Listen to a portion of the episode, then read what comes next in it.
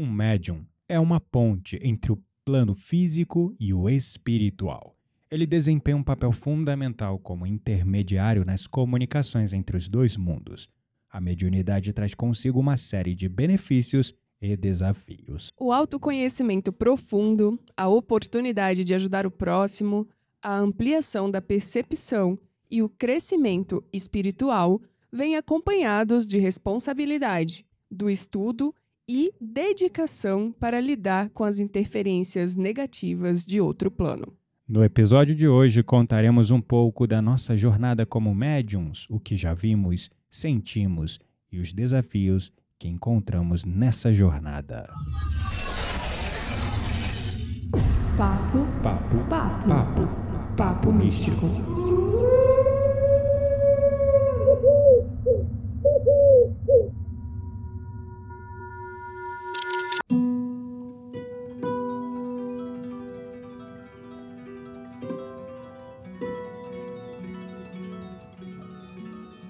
É Kiteria Dark e hoje eu sei que a minha primeira experiência mediúnica, pelo menos que eu me lembro, eu tinha sete anos de idade. Meu nome é Gabriel Menezes e a minha primeira experiência mediúnica, na verdade, foi uma experiência mística em meditação, uma profunda sensação de êxtase e conexão com o divino, mas eu já era burro velho, tinha pelo menos ali mais de 30 anos. Bom, é diferente para cada um, né? Tem médios que descobrem muito cedo e tem pessoas que vão aí educando essa mediunidade E À medida- desenvolvem, né? Sim, à medida que os anos vão passando, né, e que os caminhos vão se abrindo ali para para novas experiências. E eu acho que também a mente das pessoas, né, eh, se torna um pouco mais aberta aí em determinado momento da vida. E aí essas pessoas que nunca tiveram antes ali, eh, como a maioria dos médios tem experiências eh, Logo na infância. logo na né? infância, começam a desenvolver depois, né? E tá tudo bem, não existe um, um tempo certo para isso ocorrer, né? É o tempo divino, o tempo que tem que ser e tá tudo certo. É verdade, falou tudo, porque é cada um com o seu processo. Tem pessoas que já vêm com uma mediunidade ostensiva, né, da infância, algo muito latente ali. Outros que vão desenvolver pelas suas práticas espirituais ao longo da vida, meditação, respiração, o próprio despertar que às vezes pode acontecer através Sim. da dor, né? Para Uhum. alguns, para outros através do amor. Para mim foi através da dor. Mas tem pessoas que também despertam desse lugar de pura é, in- inspiração, né? Como os japoneses chamam nesse estado de Kensho e Satori, por pura inspira- inspiração de se iluminar, de expandir. Outros vão pelo estado de dor e acho que a maioria, na verdade, É. né? Bom, mas no episódio de hoje, como o próprio nome já diz, é, a gente vai contar um pouco como médios, o que, que a gente já viu, quais as perguntas que a gente mais recebe de vocês que nos escutam, de outras pessoas também do nosso círculo social, Pois é, pois é. os desafios, né? E a parte boa também, porque não é só parte ruim, né? Tem parte boa também É, de verdade. ser médium. Mas eu queria falar antes, né, pra gente parar de, de já começar com o pé direito, na verdade. É, e a gente já falou várias vezes, né? Acho que é. Mas sempre vale a pena repetir, porque tem pessoas que se conectam com o nosso canal é depois, né? Não é pelos primeiros episódios. Ah, Sim. alguém indica que a pessoa ouve um episódio e de, de repente se apaixona e quer ouvir todos. Inclusive, nosso canal tá crescendo bastante. Gratidão a todos que vêm nos acompanhando e compartilhando. Mas é, a gente já falou isso e eu vou reforçar aqui. Mediunidade não é nada exclusivo, especial, que só um tem em detrimento do outro, que só escolhidos que nascem reencarnando espíritos elevados que vão ter, ou disso. que vão vir em missão. É, não é nada disso. Todos nós somos médiuns, esse é um ponto que eu defendo muito por algum tempo. Eu ainda vejo, acho isso um absurdo, canais que falam sobre a mediunidade ainda divulgando como algo de provação, de expiação, ou não como que não seja. não que não seja, mas como se toda a mediunidade fosse de provação de expiação, Uhum. ou uma mediunidade é, que só certas pessoas têm em detrimento das outras. Eu vou continuar levantando essa bandeira e eu já vejo que os canais mais antigos estão também mudando o discurso. Sim, porque né? a própria literatura, né, espírita, kardecista e até no próprio nas próprias literaturas do Ramatiz, que é um, um espírito muito evoluído e que já escreveu vários livros também, eles sempre é, ressaltam isso, né, que todos nós somos médios, que a mediunidade é uma faculdade intrínseca aí do Da alma. da alma, né? Exato. Então, Assim como do corpo temos os sentidos físicos intrínsecos do corpo físico, ver, ouvir, sentir cheiro, sentir aromas, sentir o toque, sentir. A nossa alma também tem os seus sentidos intrínsecos de ver clarividência, de ouvir clareaudiência, de sentir clarissenciência, e a lista vai, né? sim. Então, é isso que eu queria deixar claro. Acho que ficou claro agora, né, para quem está acompanhando a gente, que a gente não gosta de colocar a mediunidade como algo é, num pedestal que aquela Ex- pessoa tem que ser exclusivo, né? De exclusiva de uns e, e outros não, e que aquela pessoa que tem tem que ser colocada num pedestal porque é especial, porque eu ainda vejo também pessoas é, falando da mediunidade assim como se fosse eu sou médio, mas com que de arrogância, de não sei, é, petulância, Eu tenho né? vergonha de falar, só Eu falo também. porque já tô aqui no podcast mesmo, né? Então. Explo- Já expomos a nossa vida toda. Mas É. não, vergonha não, né? É. Também eu acho que não é certo sentir vergonha, mas assim, é que a mediunidade, muito, principalmente quando ela é mais ostensiva, Uhum. ela é também sinal de karma, né? De É. dívida. E é- são oportunidades que são dadas a essas pessoas para que elas possam, é, de, como que posso dizer, recuperar, né? De Uhum. certa forma ali, algumas coisas que foram feitas em outras encarnações. É, através do trabalho ao próximo. Por isso que médium precisa trabalhar. Uhum. né? Exatamente. E por isso que muitos médios que não trabalham e nem sabem aí, ou né, não estão no caminho do, do, Do da vida esclarecimento espiritual, sobre a da mediunidade. es- do esclarecimento, ficam doentes e não sabem por quê e buscam tratamento em diversos lugares, na medicina, na psicologia. E é claro que é, Ajuda, ajuda muito, mas, mas, não, resolve. encontra a solução para o problema, né? A, a- a raiz do problema não é resolvido. Você Exato. só remedia os sintomas, né? Uhum. Então é, é bem isso. Bom, vamos então começando a falar sobre as nossas experiências pessoais, né? Essas perguntas que a gente já recebeu. Tá. Bom, vamos lá. Como você descobriu a sua mediunidade? Eu acho que essa pergunta é uma das que a gente mais recebe, mas você começou o nosso episódio contando um pouco de como você descobriu, né? Uhum. É, eu descobri a minha mediunidade. Não sei, ainda tô descobrindo. Não, mas Sério? quando que você, tipo, deu Eu o, eu- boom, assim, opa, peraí, mas isso aqui é ser médium. Ah, Quando Eu- que veio esse... eu ainda não me aceito nesse lugar de médium. Eu não me sinto. Aí já vem crença, né? Porque, tipo, ah, quem disse? Se é uma. Você fac- acabou dizendo que todo mundo Se é, é uma fa- médium. Exatamente, se é uma faculdade intrínseca, por que eu tenho que me sentir merecedor ou não de falar que sou médium? Uhum. Por outro lado, é, falar que sou médium pode soar pedante ou afastar certas pessoas.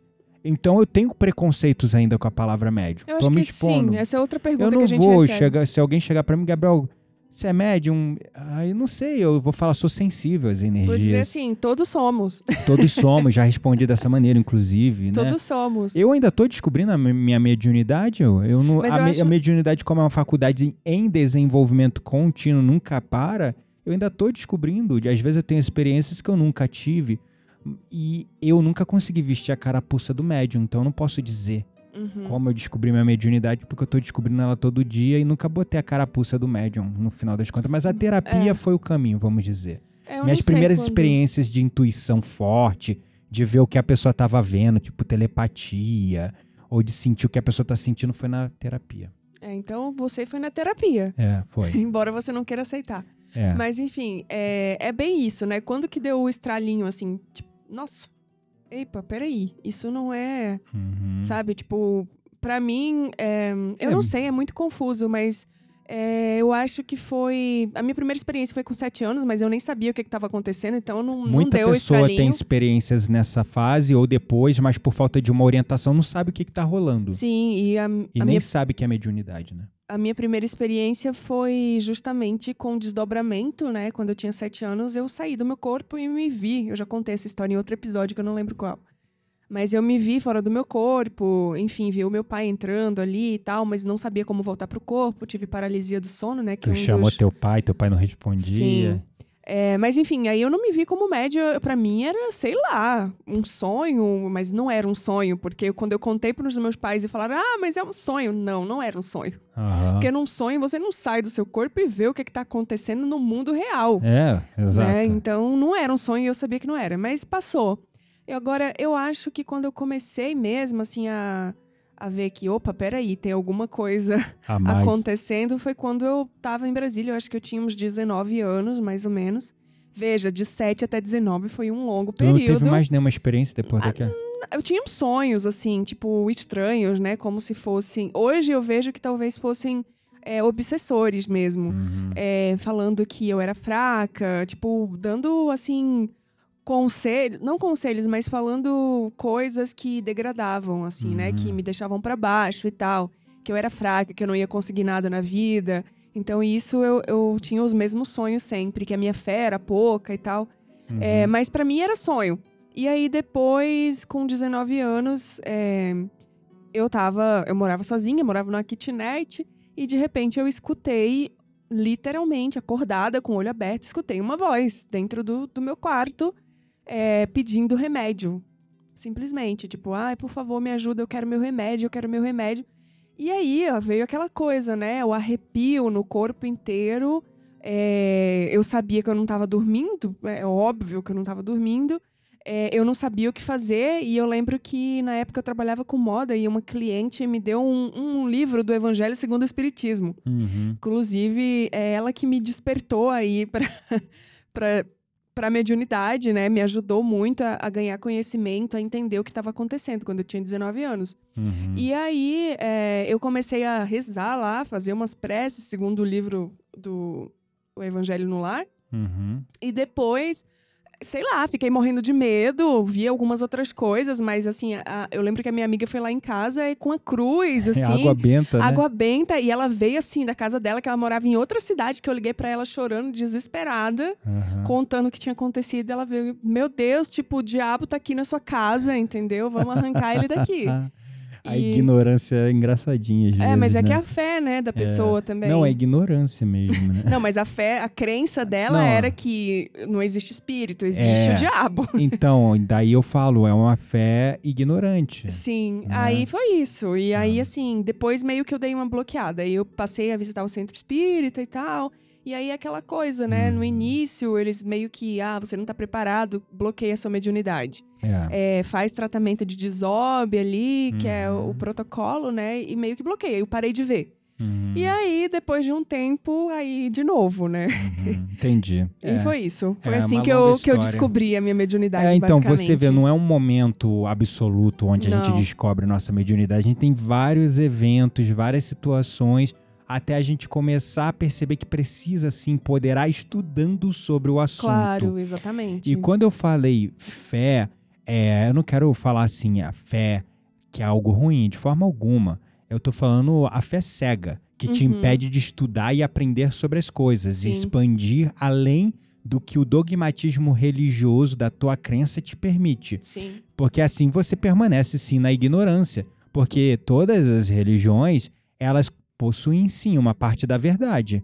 Mas elas não contam o todo da história. Sim. Quando você expande, né? Isso a gente aprende na própria teologia, estudando várias religiões diferentes. Você expande, você ganha uma compreensão espiritual muito mais abrangente, onde todos os paradoxos se reúnem. Uhum. Os ritos do catolicismo fazem sentido, ao mesmo tempo que os do protestantismo também faz, ao passo que você vê similaridades com o judaísmo, com o islamismo, misturado com o budismo, e tudo faz sentido. Você entende a essência das coisas, né? Sim. Então, é- esse é o ponto. No meu caso, como eu disse, realmente foi também muito parecido com o seu, mas foi em terapia, né? Uhum. Coisas que aconteciam em terapia que eu não consegui explicar. Como eu tive essa visão, falei com o cliente e era uma memória que a pessoa teve na infância. Como explica, né? Como explica? É, como eu tô vendo que tem um espírito aqui acompanhando a pessoa e a pessoa também sente que tem algo ali acompanhando ela. Coisas Uhum. do tipo assim, né? Que começam a parecer bizarras, daí se tornam intrigantes. Sim. No começo assusta um pouco. Você acaba caindo também é, na descrença, né? Tu meio que fala assim, não, não é possível. Co- é, esse- essa é outra É coisa pergunta da minha que a mente. gente recebe muito, né? Como Hum. que você sabe que são pensamentos e mensagens que você recebe. Boa. E, e- ou que É são suas próprias emoções ali, É. né? Ou tua própria imaginação e tal. Como que você Uhum. diferencia isso? É verdade. É um. Essa é uma pergunta que a gente recebe bastante. é, e, que é muito desafiadora. É de desafiadora, porque é um. Eu consigo diferenciar bem, e por isso que eu defendo muito é, a importância da prática da meditação por médiums. fato. Uhum. Porque com a meditação você vai gerando uma consciência dos seus pensamentos e sentimentos. Você gera autoconhecimento. Autoconhecimento começa a fazer você compreender mais quem é você. O que está no teu coração? Quais são seus desejos e sonhos? O que você é em essência? Uhum. Quando você começa a se entender, aquilo que é diferente ao que tu é, não é teu. Então você começa a separar muito, porque muitas das manifestações mediúnicas vêm como pensamentos também, né? Sim, Por vem- exemplo, um espírito desencarnado ali, implantando pensamentos, falando no nosso ouvido. Nem todo mundo capta como você captou, como se estivesse ouvindo claramente. É. Muitas pessoas captam Muitas pessoas pensam que são seus, né? Exatamente, como pensamentos, Uhum. formas de pensamentos. As visões também. Às vezes você tem uma visão, mas você pensa que é só tua imaginação, entendeu? É, eu acho que como eu diferencio, porque assim, é, depende, né? É, quando a gente tá no centro espírita, lá no trabalho mesmo, eu já deixei de me perguntar isso. Porque. Tu ganhou confiança. É, eu deixei de perguntar, porque assim, no início eu me perguntava, mas eu sei que ali é um lugar preparado, que já tem ali a proteção, né, da, da espiritualidade, que já vem com essa egrégora específica para esse trabalho.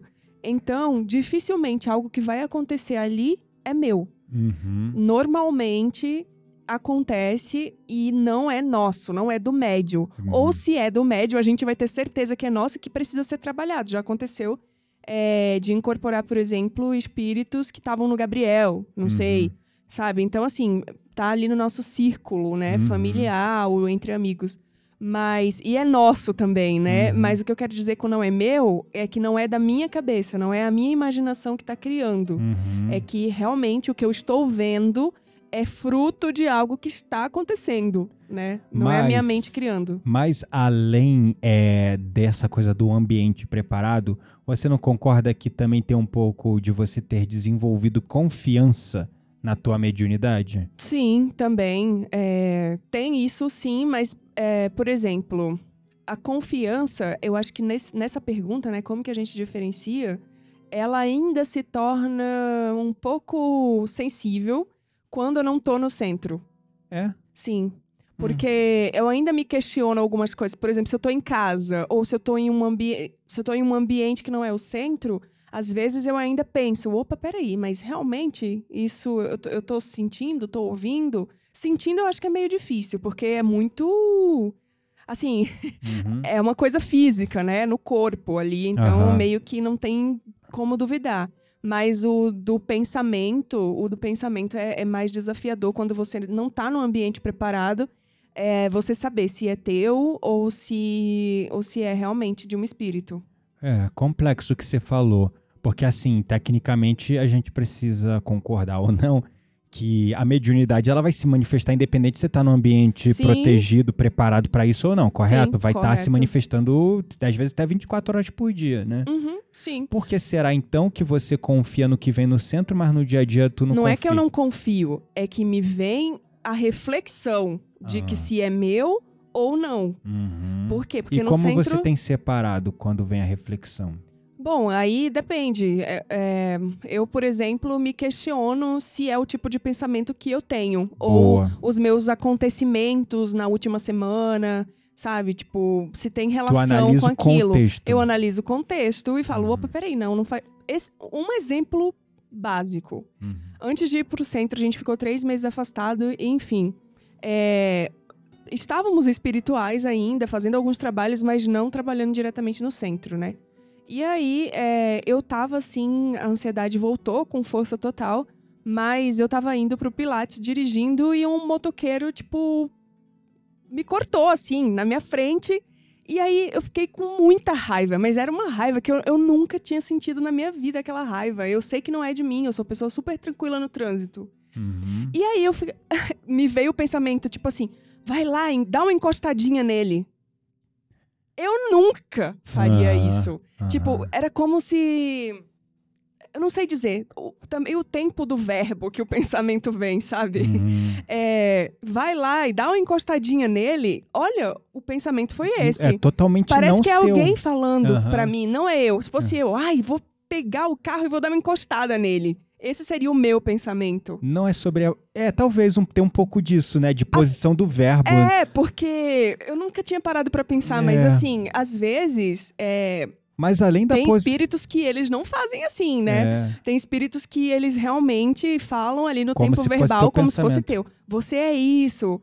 Essa pessoa fez isso, São entendeu? os espíritos mais versados na, na hipnose, vamos dizer. É, né? e aí não. Eu- tipo assim, o pensamento que veio foi: vai lá e dá uma encostada. Parecia que tinha alguém atrás do carro, sentado no Uhum. banco de trás, sabe? Aham. E essa coisa de ter alguém sentado Mas no também banco tá de muito trás. claro, além dessa questão da posição do verbo, tá muito claro é, que não era teu, porque tu não teria, não é um Nunca. pensamento habitual teu, tu nunca, Nunca. pensaria em algo Eu do sou tipo. a pessoa mais tranquila, bem de boa. Uhum. O Gabriel sabe que a gente briga direto, porque ele é o oposto de mim no Sim. trânsito. Então, Se esse pensamento viesse em mim, é muito provável que fosse meu. pois é, mas não era meu, né? É, eu não E- estranharia se fosse mim. E essa coisa do carro, e aí agora. Claro que eu nunca ia fazer nada do tipo, mas às vezes dá umas raivas assim. É escorpiano, Bizarra. né? Dá vontade de se vingar na hora, quase que automático. Credo.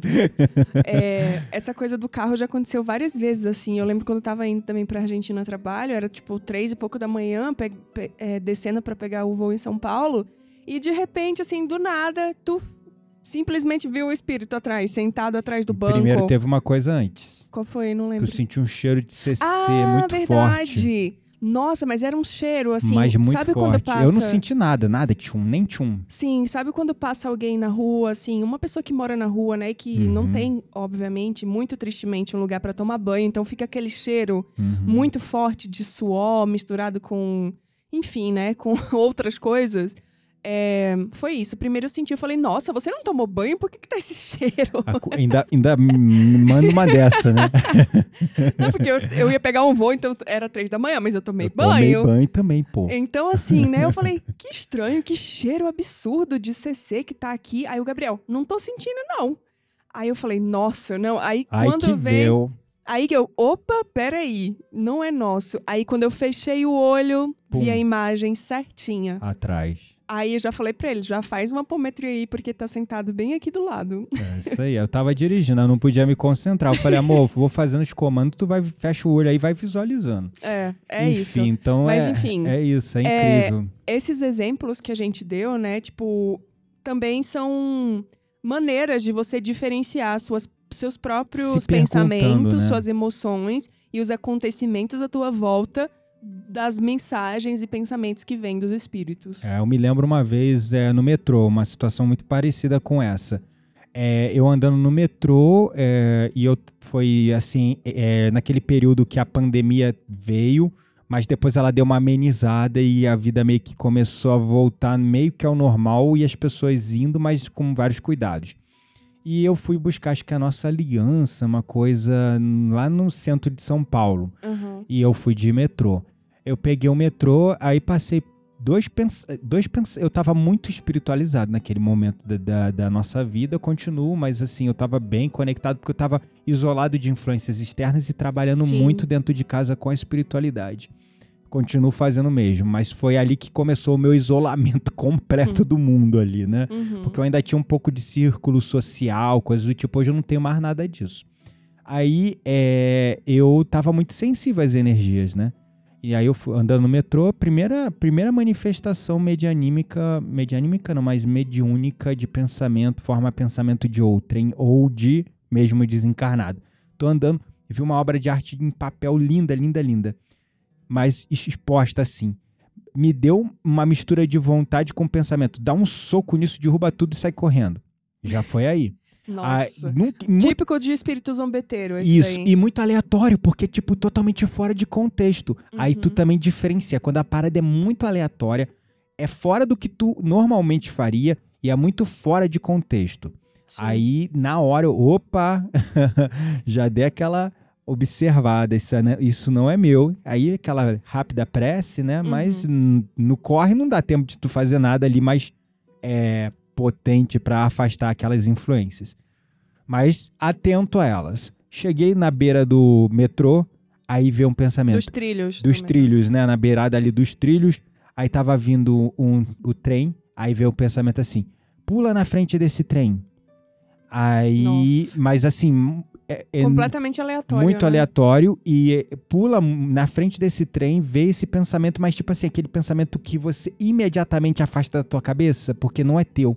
Não tem Uhum. aquele tipo de pensamento que bate e tu até se questiona: caraca, que bizarro, por que eu tô pensando nisso? Sim, e você percebeu que o verbo que foi usado também foi a mesma coisa que comigo? Tipo, foi tipo uma ordem, assim, né? Tipo, É. pula, por que, por que É. você não faz isso? É, Entende? É. Tipo assim, então presta Boa. atenção É. na forma verbal que, a- que o pensamento vem. é, exato. Porque se não é uma coisa muito interna ali, você com você mesmo, é provável que seja um espírito. Exatamente. Bom, vamos para outra pergunta, mas aí, ó, essa parte aqui a gente entregou agora para vocês é ouro, porque a experiência é nossa, vivida, vivida até diariamente, vamos Isso dizer. foi uma coisa que eu fui percebendo, assim, tipo, a, a forma verbal, né, que a Uhum. mensagem chega. Foi um insight meio que hoje, porque foi, eu nunca pensei... é, exato, foi não- insight de hoje. Eu nunca pensei dessa maneira, mas faz muito sentido. Faz muito sentido. Faz, faz sim.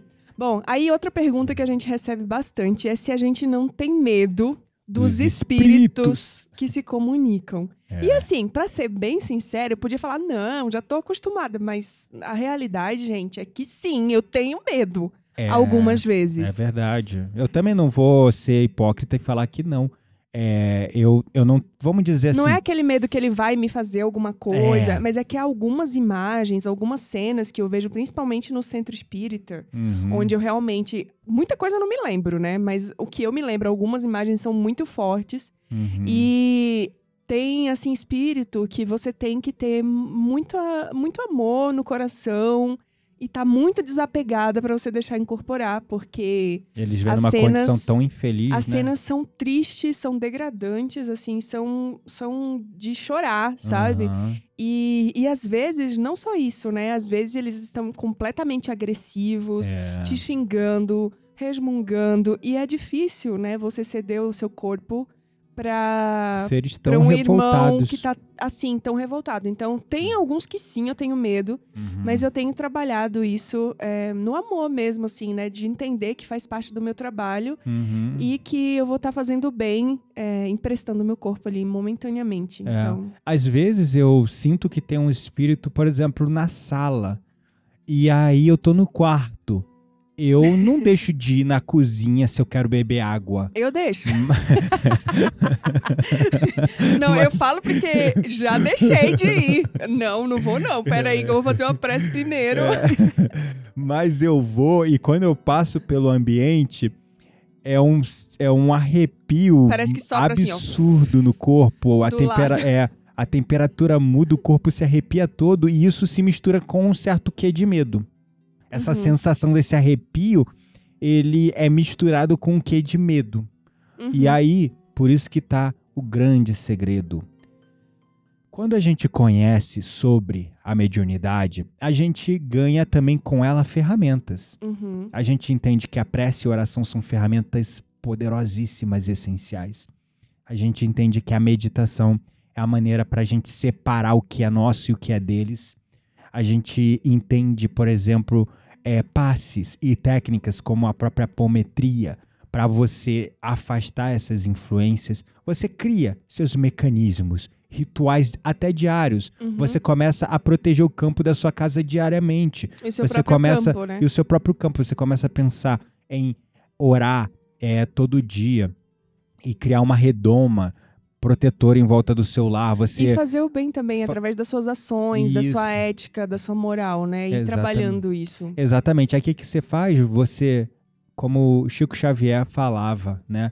A melhor forma de você se afastar de espíritos ruins é fazendo amizade com os espíritos bons. e o, como é que a gente faz amizade com os espíritos bons? Prece, oração, vigiar. Caridade. a caridade, mas no nível pessoal ainda, antes de ir para caridade, prece, oração, vigiar pensamentos e sentimentos, Uhum. né? é manter seu campo protegido, sempre elevado. Às vezes a gente desanima também, mas aí a gente tem a prece, a oração. E Sim. esses espíritos bons, eles vêm ao nosso favor quando a gente tá mal. Uhum. É leitura, estudo. Sim, Os espíritos- alimentar a alma. É, os espíritos é, bons, eles amam quem estuda, amam quem está se sintonizando nas informações que elevam a consciência. Aí também, é claro, a caridade, Uhum. né? Vai fazer com que os espíritos bons se aproximem de você e os maus parem de te enxergar até, né? Uhum. Então, é, essa é a maneira. Mas às vezes, como médiums, a gente vê espírito ruim ou sente E a sim, presença. às vezes eu tenho medo, às vezes não. Às vezes, assim. Só que a gente tem recursos. É, não fica exatamente. porque o que eu percebo, e era por isso que eu tinha muito medo, hoje eu não tenho medo. Eu tinha um medo absurdo de, de fantasma, né? Que é o termo que eu usava na época da ignorância. Uhum. Aí eu tinha um medo absurdo. Eu vi um filme de, de fantasma, de terror, eu ficava. Sabe aquela pessoa que fica impressionada? Eu ficava ao triplo. Eu ficava olhando por cima do- dos ombros, eu ficava olhando no reflexo da cama. reflexo da janela, ficava com medo do que tinha debaixo da cama, sempre fui muito cagão com essas paradas. Talvez porque eu tenha passado uma boa de uma temporada num umbral bem pesado, bem feio entre uma vida e outra, e aí criou um trauma, né? Dessas figuras dantescas.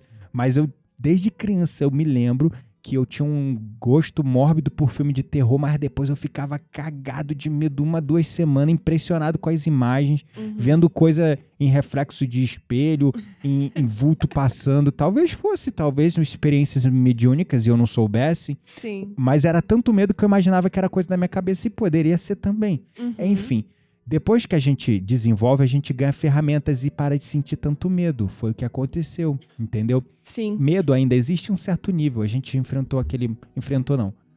Vivenciamos aquela experiência com o Mago Negro. Eu fiquei cheio de medo com o Mago Negro. Fui pedir ajuda de outro médium. Entendeu? Sim. Porque, né, você incorporou um. Não, ele não tava em mim ainda, não. Não, teve uma hora que ele incorporou e você falou que não lembrava muito. Aí você eu não falou. lembro muito, mas primeiro eu vi ele andando com um cajado no meio da sala, batendo assim no chão. Né? Uhum. Tipo. E aí eu, e ele andava meio que em círculo, assim, batendo o cajado no chão e, Como se e fosse olhava do mim. lugar, né? É, e olhava pra mim. E aí, aí eu, por enquanto, só tava vendo, né? E aí. é, Nessas horas dá medo, essas cenas assim? Não, eu acho que me deu mais medo quando o cara, o outro médico falou pra eu trazer ele, né, e incorporar pra entender o que, que ele queria. Uhum. Nessa hora eu vou falar pra você que, assim, por mim era não, entendeu? Não quero, sai pra lá. É, mas como precisava ali liberar e tinha pessoas sofrendo com aquilo, né? Depois eu vi uma, Mulher, né? uma mulher chorando muito, Por causa assim, por dele. causa dele. e Devia ser escrava dele até, talvez, né? É, e era tipo uma adolescente, assim, devia ter uns 14 até 16 anos, sabe? Uhum. E aí eu falei, não, aí, tipo, como é que você nega, entendeu? É, É. complicado.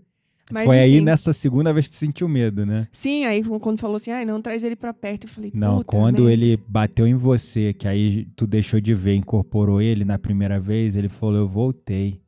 Mano, eu já me Aí eu já não lembro de Já, nada. naquela hora não que lembro ele- muito. Naquela hora que ele falou, eu voltei, eu já me arrepiei todo, mano. Da, da, da sola do pé, que não tem pelo pra arrepiar, eu arrepiei. A única coisa A- que eu me lembro, assim, da, dessa incorporação, que foi. A gente tá falando da mais recente, né? É, mas, Foi terça-feira agora passada. É, mas foi que ele falou alguma coisa de magia riscada. É, isso você lembra, mas enfim. a a única mi- coisa que eu lembro. Eu o lembro de resto- tudo porque eu tava consciente, eu tava como operador. Então me Sim. deixe relatar a experiência. Vai lá, relata. Por favor, obrigado.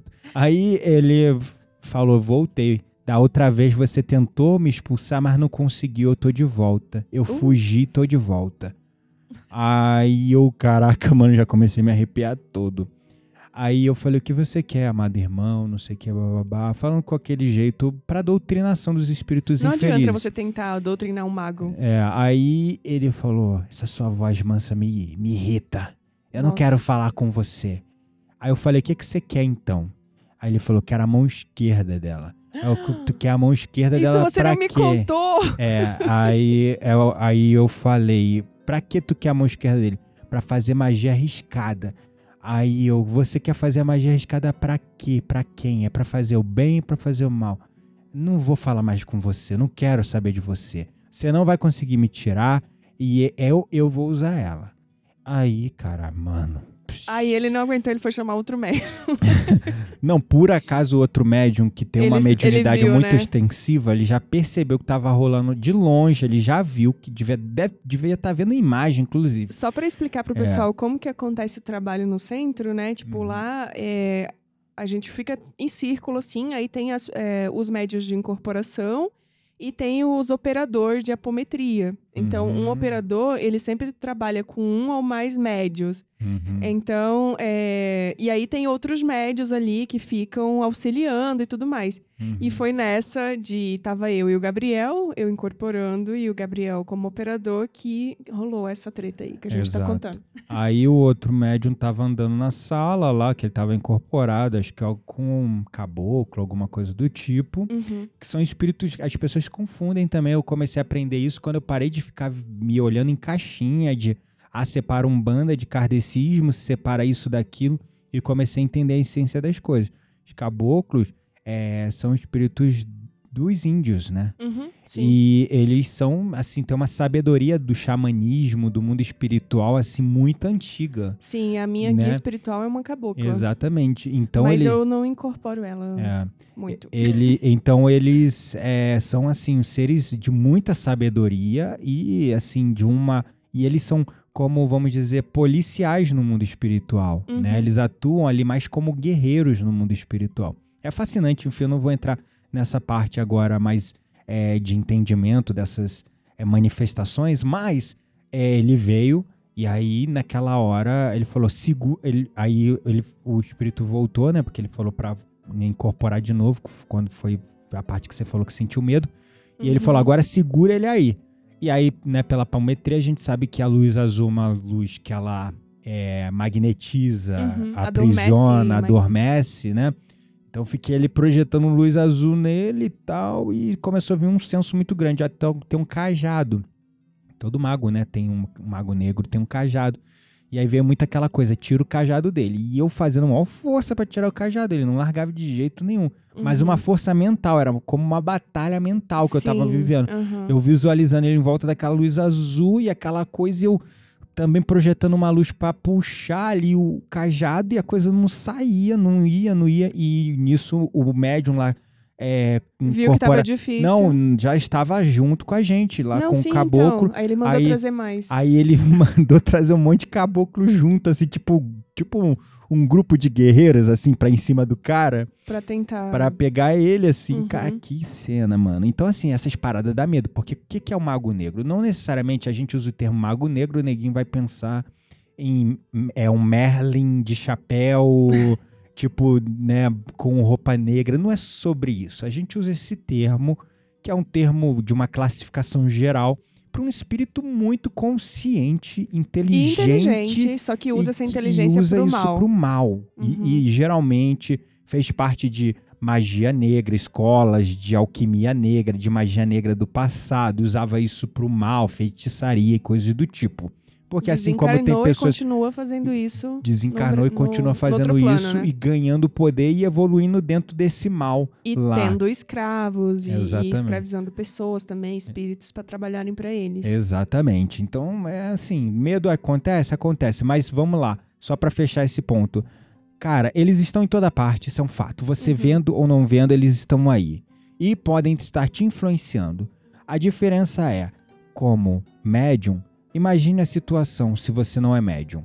Se você tivesse que atravessar uma sala fechada e nessa sala tem serpentes e cobras e você teria que chegar do outro lado. Você ia preferir fazer isso de olhos fechados sem ver nada no escuro ou vendo o que está acontecendo para conseguir se proteger e passar longe das cobras? Nossa, você falou de cobras e eu lembrei que nesse dia também eu tive uma experiência com cobras. Primeira eu não lembrava. vez, é, foi a primeira vez que a gente é, que você é, observou, manifestou e eu nem sabia direito o que fazer porque ela Gente. tem os espíritos licantro, licantropizados, acho que é essa palavra, né?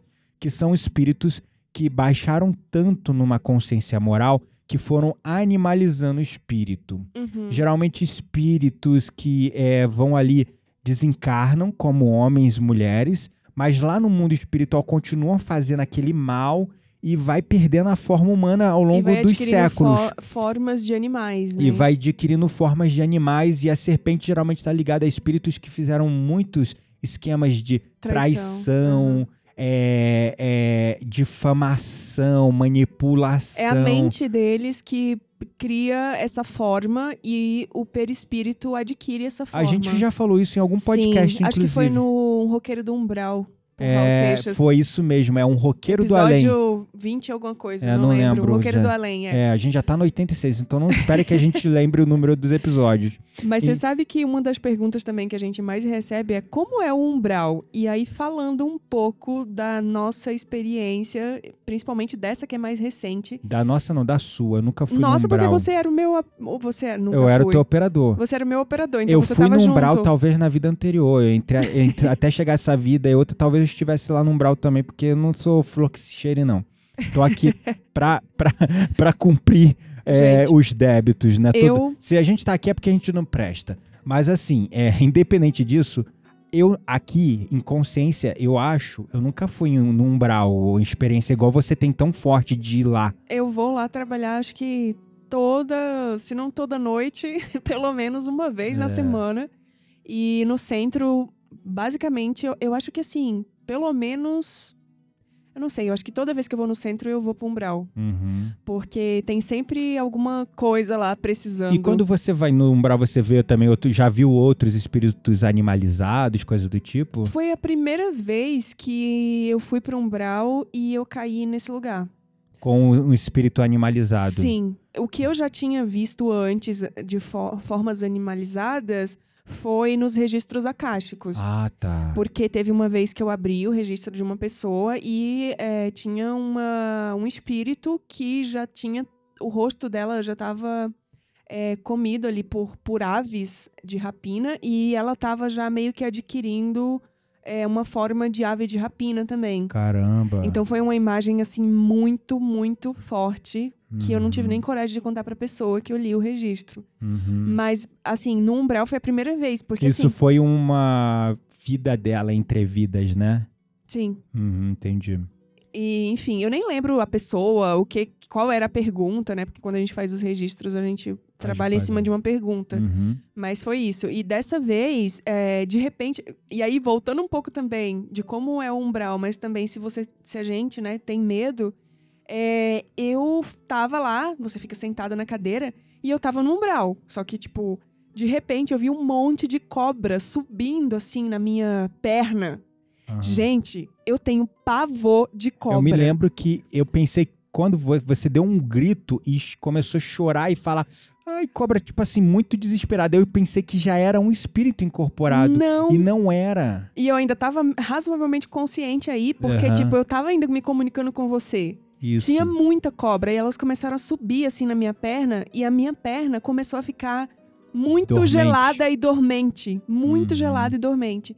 E aí eu não queria nessa hora, gente, você tem vontade de desistir de ser média, você tem vontade de tudo, você quer largar e ir embora, entendeu? Você Uhum. quer tipo desincorpora aqui, fecha o meu chakra, tchau, entendeu? Beijo, benção. É, mas eu não podia. Aham. Então, assim, aí ele fica, ai, aproxima. Eu, cara, que aproxima, mano? As cobras estão subindo na minha perna. Pra mim, é fa- pra mim é fácil, né, amor? Porque eu não tô ali. Mas, enfim, ele Aham. falou aproxima e. Beleza. Aí, eu tô ali falou com você, mas não tô vendo nada que você tá vendo, né? Quando ele falou aproxima, eu vi uma cobra que era uma pessoa. É, tu falou primeiro, é uma cobra coral. Tinha muitas cobras corais. mas você falou. Muitas. Ah, tá. Um monte no chão, começou a subir. Por isso que eu, depois, só depois, eu entendi que eu tava no umbral de espíritos que já tinham tomado a forma de animais. Ah, que Só se depois eu corromperam vi. a tal nível de depuração, é, de involução moral que Sim. assumiram formas de cobras. Exato. Então e começou devia a ser um subir. vale muito assim de traidores, traição, Não essas sei coisas. dizer, porque é tudo muito escuro, muito a terra preta, só com uma penumbra, assim, uma névoa que eu tava vendo, Uhum. umas árvores mortas, entendeu? E, Bizarro. e, o, e aí um monte de cobra no chão. E aí, quando ele falou aproxima, que é justamente para trazer o espírito e trabalhar o que é que precisa ser trabalhado para aquele espírito, naquele dia, naquela hora, é, eu vi que ele tava tipo uma cobra gigante, assim, muito grossa. no chão. Uhum. E aí ele fala: "Não, traz pra você". E aí não tinha como eu trazer pra mim, Por quê? porque era tão pesado que eu não conseguia, tipo, e aí eu falei, eu tive que falar pra ele: "Não, você tem que regenerar ele". Porque Ah. os membros já não existiam mais. Era o que uma imagem que fazia você ter a noção que ainda tinha alguma feição humana? Era só um eu comecei feeling? a ver quando você começou a, é porque né é, na apometria quando o espírito ele tá nessas formas ou quando ele tem um, um braço ou uma mão ou uma perna é, que é de acidente né normalmente e é, o perispírito não recuperou tá sem É. o braço tá sem Tá sangrando, tá, Tá com tiro na sangrando. testa ainda, tá cego, tá queimado, tudo tá então ainda a gente tem que regenerar Isso. e o, esse espírito específico ele tava tipo assim a cobra entendeu Uhum. praticamente então eu falei pra ele não adianta você falar pra trazer pra mim porque não vai dar o espírito dele já tava numa forma tão pesada que eu não conseguia trazer Aham. tinha que regenerar Uhum. o perispírito pra poder falar É, então por isso que eu entendi. fiquei falando Por isso que quando eu ele também falei pra. de- Aí eu falei pra trazer. Aí a cena era tão horrível que tu começou a chorar e eu pensei que já era o espírito. não Aí, aí, eu perguntei: quem é você? Fale. E aí você falou: não, não, Não, é ele não tá aqui. Ele não pode falar. é exatamente Aí foi aí que me deu insight, né? tem que aí, regenerar aí que entra um pouco do conhecimento, mas somado também com intuição. Porque até o operador, mesmo que ele não tenha uma é, mediunidade tão é, Ostensivo. ostensiva como o médium ali que está incorporando e vendo, é, a gente tem que ter muita intuição também, muita, muito feeling e se deixar usar pela espiritualidade. Uhum. E aí veio muito forte na minha cabeça.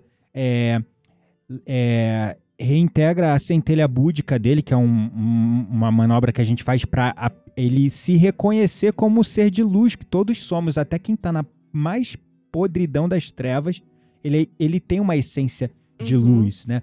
Então ali ele nesse momento que a gente bota um espírito que tá numa condição moral muito ruim e muito animalizado ou, ou ele se sentindo muita culpa e ele não consegue mais nem perceber que ele pode ter ainda luz dentro dele quando você Sim. coloca essa perspectiva ele começa a perceber eu posso sair dessas trevas Uhum. se há luz em mim, eu sou digno de sair dessas trevas. E aí eu fiz isso e depois comecei a fazer a. Tipo assim, eu nem sabia que era possível, mas funcionou.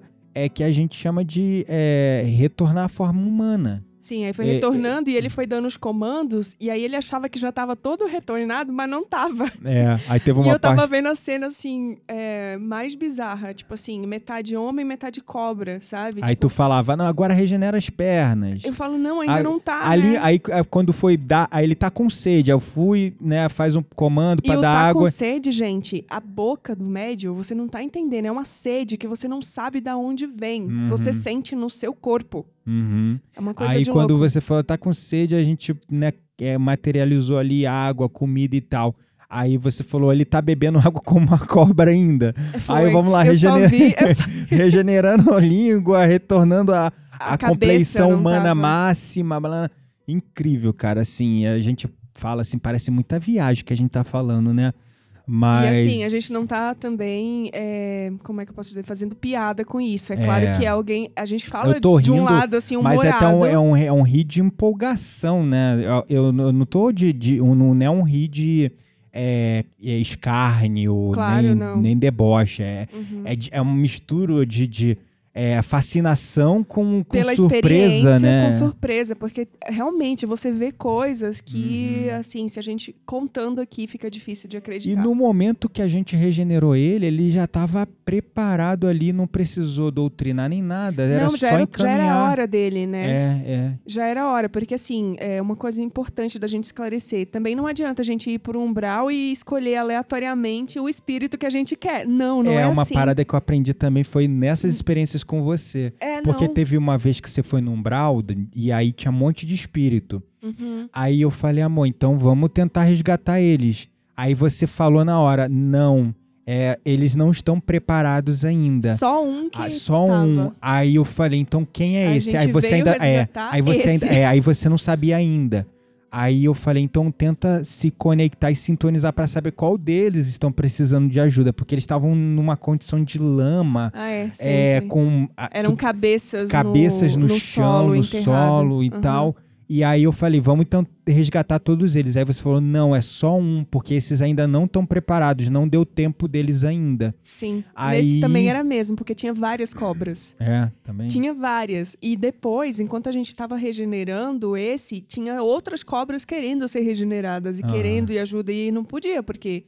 E eu não sei como é que eu explico, sabe? Tipo, é, é, não sei, gente. Ah, Simplesmente era aquele que tinha que ser resgatado, os outros ainda não. É, é a sabedoria inata do seu eu superior misturado também que a, a, gente espiritualidade É também. isso que eu ia né? falar. Tu nunca tá sozinho, mesmo você não estando vendo a- teu mentor, teu guia, ele tá ali te guiando também, entendeu? Claro. Uhum. Então, todo espírito que ele vai pra umbral, ele tem um tempo ali. É igual uma pena de prisão na cadeia. Uhum. Você come- cometeu um crime, você pegou ali uma cadeia de 20 anos de prisão, você tem que cumprir aquela pena. Sim. E entendeu? no dia daquela pessoa sair, é aquela pessoa, né? É, e ninguém mais. Então, o umbral é a mesma mesmo que coisa. o crime tenha sido o mesmo, mesmo É. que as consequências tenham sido, a lei tenha sido é, aplicada em cima de todos, o dia é o dia. É, então, o umbral é esse lugar, né? Onde tem esses espíritos. É, geralmente, eles também ficam é, reunidos em regiões de espíritos afins, né? Então, é, espíritos suicidas, espíritos é, assassinos, espíritos isso.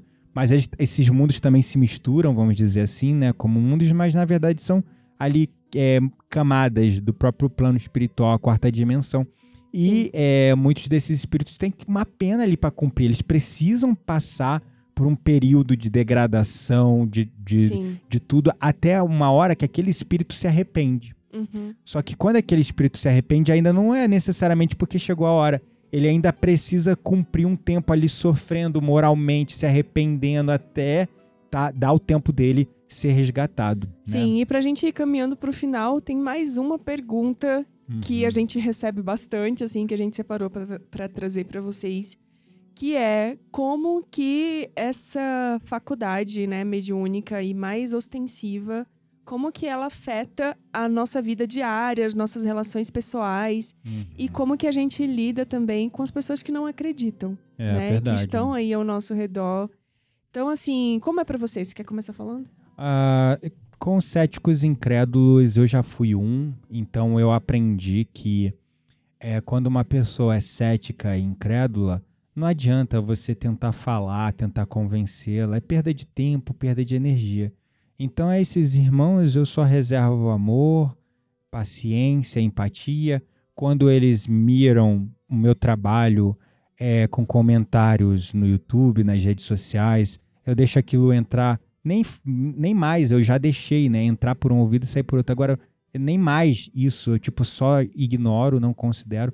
Se eu tô no momento que a frequência tá mais baixa, eu tô estressado, ansioso, aconteceu alguma coisa, aquilo me afeta mais. Por isso que a gente tem que estar sempre orando e vigiando nossas vibrações. Sim. Mas quando eu tô super bem, tô tranquilo, tô feliz, cara, quem tá feliz não perde tempo com quem tá infeliz, né?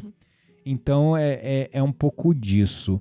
Mas eu, eu entendo que eles estão no processo deles. Não adianta eu querer Claro. acelerar, querer botar, enfiar coisa na cabeça deles. Uma hora, algo que eu falo vai conectar.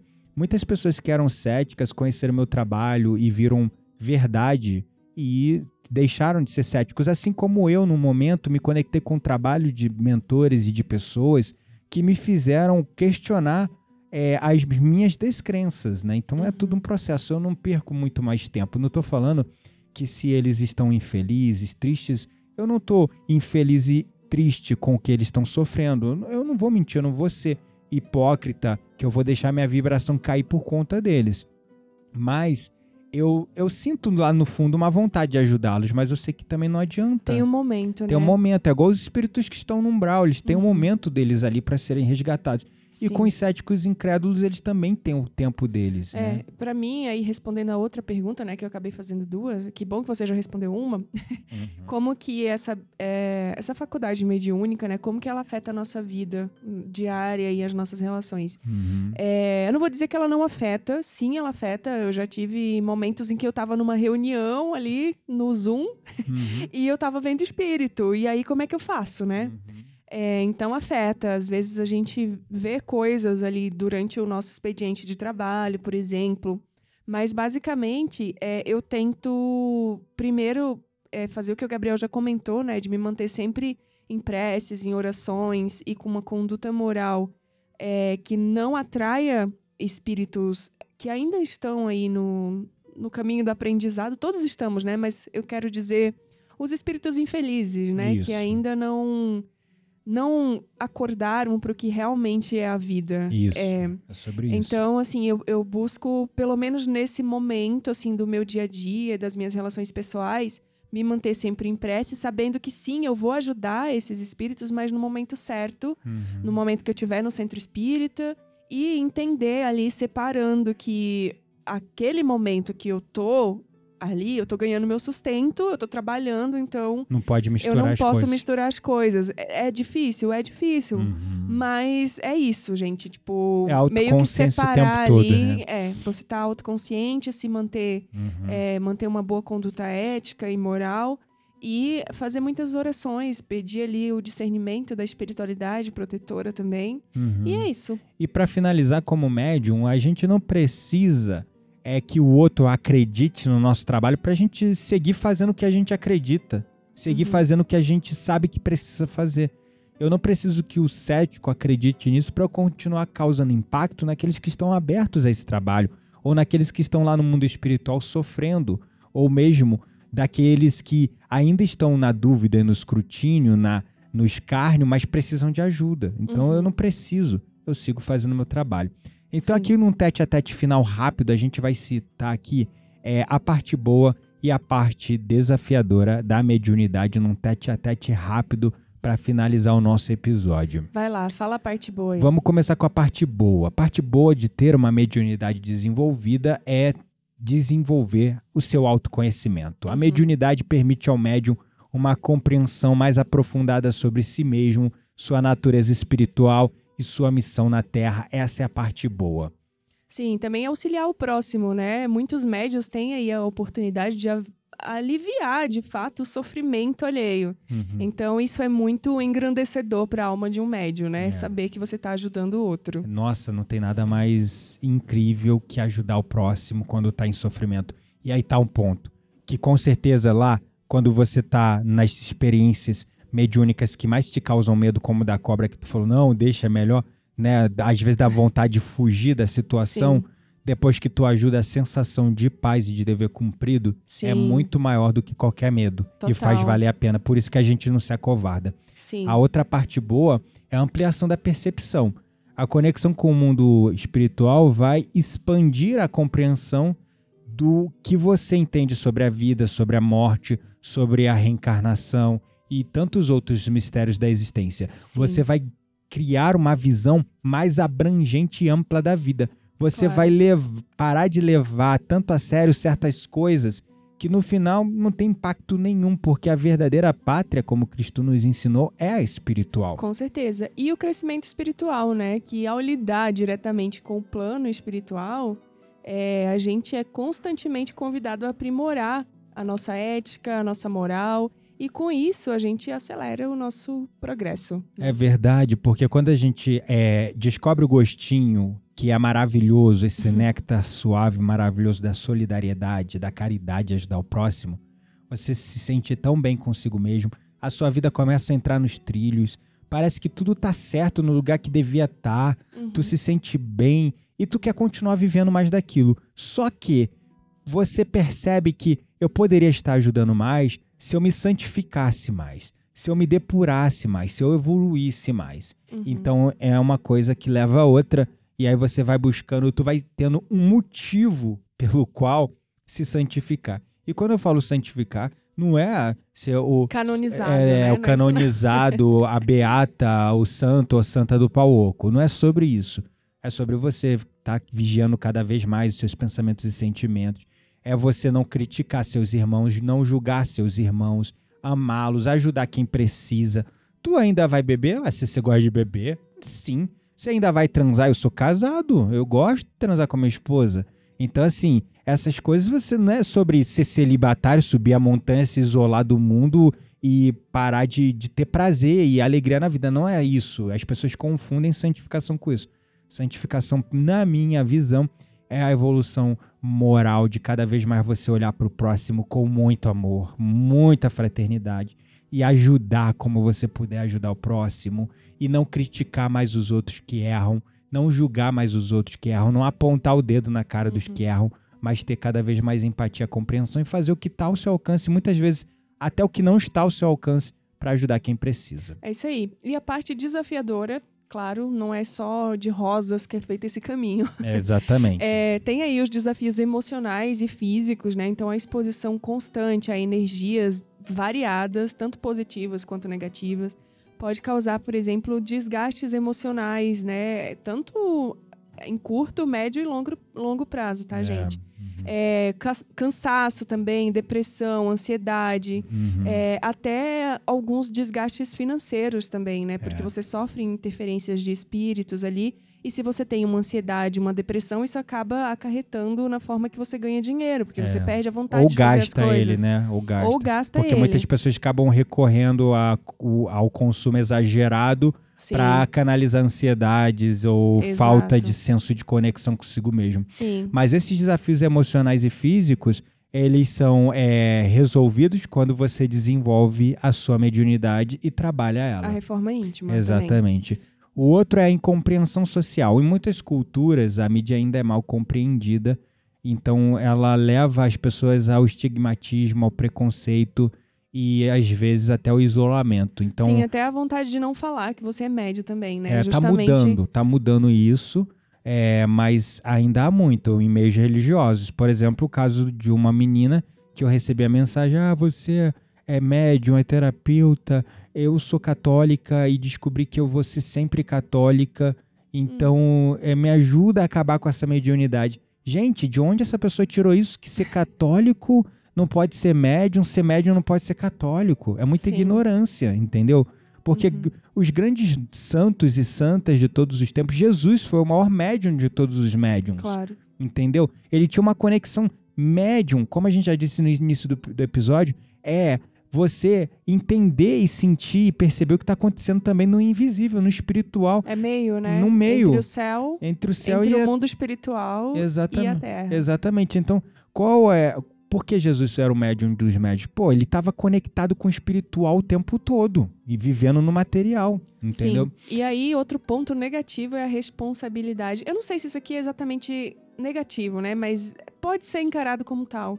É, a mediunidade, gente, ser médio exige aí uma responsabilidade acentuada, porque o médio ele tem grande responsabilidade nas suas mãos ali ao lidar com questões espirituais e o uso imprudente ou egoísta dessa habilidade, ela pode acarretar consequências, quase não me sai a palavra, kármicas. Kármica, sim, isso aí, é, eu não te, eu tinha medo disso, mas eu não tenho mais medo. Por que não tenho mais medo?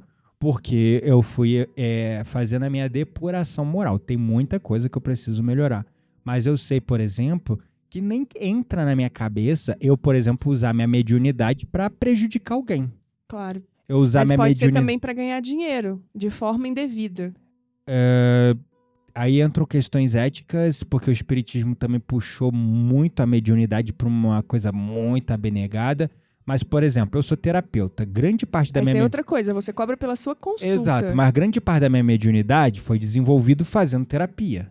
Não, sim, Entende? mas é isso que eu tô falando. Então, Ganhar assim, dinheiro, tipo assim, é, por exemplo, não sei, você cobrar especificamente para incorporar um espírito, entendeu? Eu tô falando. É complexo porque é muito difícil separar uma coisa da outra.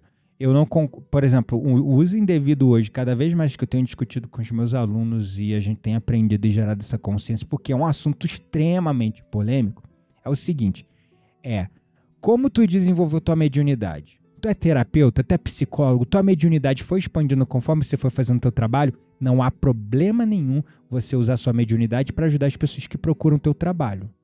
Se em algum momento você acessou algo, sentiu algo, guardar isso é pior, porque você não vai estar lançando mão de um recurso que a espiritualidade te deu para ajudar ainda mais as pessoas que precisam de ajuda e estão te procurando para esse trabalho, para isso. E é o teu ganha-pão, é a tua forma de viver é a energia que move a gente aqui nessa terra. Então, esse é um ponto.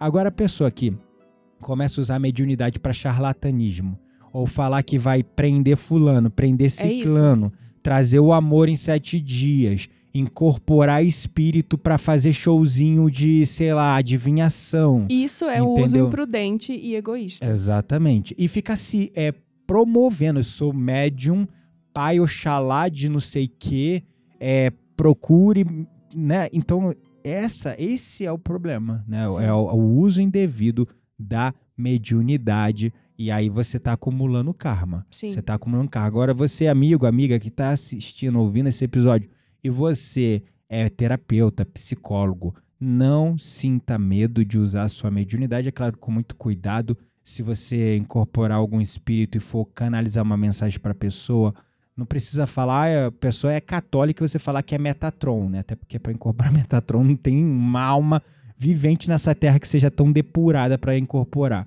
Mas assim, é um exemplo, né? Não vai falar que a pessoa é totalmente cética, você acessa uma mensagem importante, você fala, não, porque eu me conectei com os arcturianos e estou trazendo isso para você. Cuidado para não afastar a pessoa. Mas é, se você recebeu uma mensagem, recebeu uma coisa, é pior você não usar. Isso vai te fazer mal. E é, vai ser irresponsabilidade sua. Porque se veio, era para passar para frente. Se você está guardando, está sendo egoísmo seu.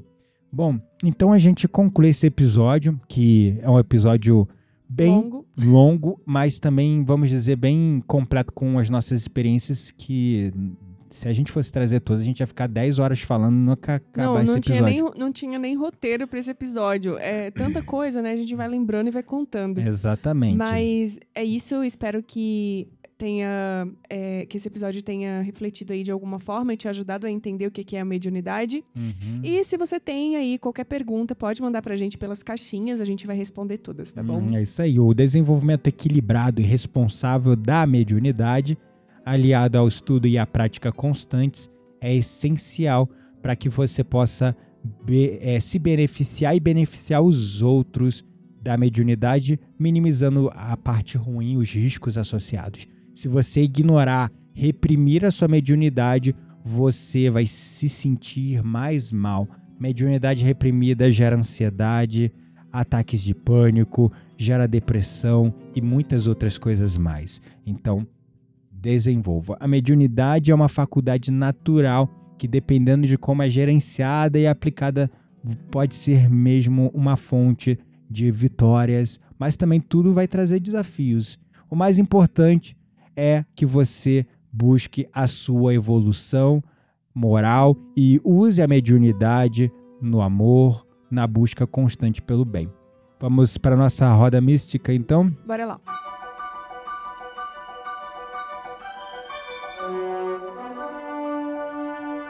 Bem-vindos à nossa roda mística. Neste espaço indicamos conteúdos para pessoas como você que não se contentam com a superficialidade das coisas. Estamos na nossa roda mística. O que, que a gente vai indicar pra galera hoje? Hoje a gente vai indicar um livro que foi estudo do nosso grupo espírita. Uhum. né? É, para quem não sabe, toda terça-feira a gente tem um grupo espírita aqui em Campos do Jordão. E sempre tem um livro ali que está sendo discutido e abordado. E faz aí alguns meses que o livro era Fisio Fisiologia da Alma, né? Uhum. Que é um livro escrito por Ercílio Mais, ditado por Ramatiz. Ramatiz aí é um espírito... Um espírito indiano muito Sim, evoluído. bastante evoluído. Uhum. Que ele aborda a complexidade entre o corpo físico e o perispírito. É Uhum. uma ótima leitura para quem está desenvolvendo a mediunidade aí, quem está educando a mediunidade, Fala tá? de karma, encarnações passadas, é, e como isso é, se molda e é tecido através da própria experiência humana. Então, a Fisiologia da Alma é uma obra bem profunda para quem está buscando aí respostas e até é, conselhos espirituais para questões universais da experiência humana, que Uhum. vai te ajudar a compreender melhor a sua jornada espiritual e até a sua mediunidade também, entender um pouco mais sobre a mediunidade e viver de forma mais harmoniosa e consciente.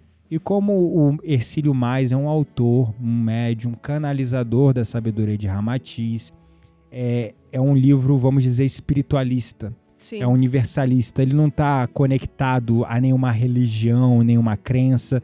Então, para quem é, por exemplo, ah, eu sou católico, não posso ler sobre coisa espírita.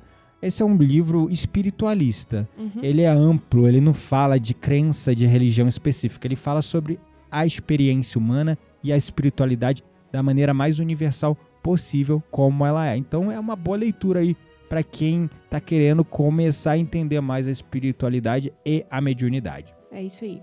Bom, no episódio de hoje, a gente espera ter passado aí uma mensagem que possa ter te ajudado de alguma forma no seu desenvolvimento mediúnico e eu te vejo na próxima semana. Nos vemos então na próxima semana. Até mais!